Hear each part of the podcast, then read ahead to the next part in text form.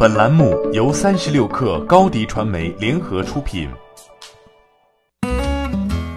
本文来自三十六氪作者柳一迪。当地时间二月二十五号，华特迪士尼公司正式宣布鲍勃·查佩克为新任首席执行官，即刻接任原 CEO 鲍勃·伊格尔，而伊格尔将担任公司的执行主席，一直到二零二一年十二月三十一号合同期满。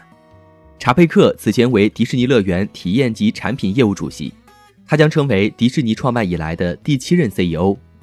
在之前的工作中，他主导了上海迪士尼的开业、相关园区项目的翻新以及门票分级收费制度的改革。其负责的园区业务也曾连续获得营业利润的双增长。伊格尔对新任 CEO 充满信心，希望在接下来的二十二个月内与他紧密合作，因为他将担任新职务。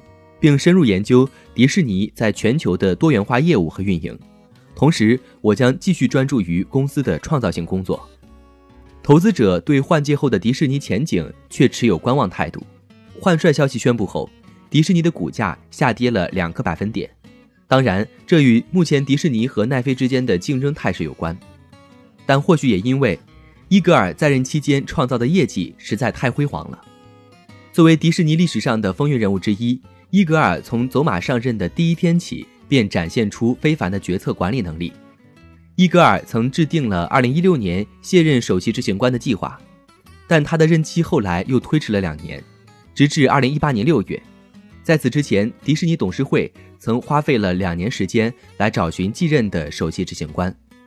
然而，在2017年3月，迪士尼再次宣布将伊格尔的合同延续到2019年。并希望他能够在此后三年担任顾问。二零一七年十二月，迪士尼正式将合同一直延长到二零二一年。伊格尔曾在投资者电话会议上表示，迪士尼家是其任职期间推出的最重要的产品。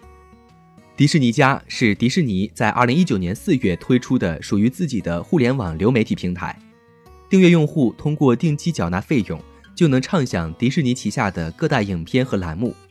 费用相较于奈飞更低，这无疑是对互联网界的一次冲击。迪士尼家在发布一周内，会员数量便达到一千万，而截至今年二月，这一数字已高达两千八百六十万。迪士尼保守预计于二零二四年实现收支平衡。他在声明中这样说：“随着迪士尼直接面向消费者业务的成功启动，以及二十一世纪福克斯的顺利整合进展，我相信。”这是过渡到新首席执行官的最佳时机。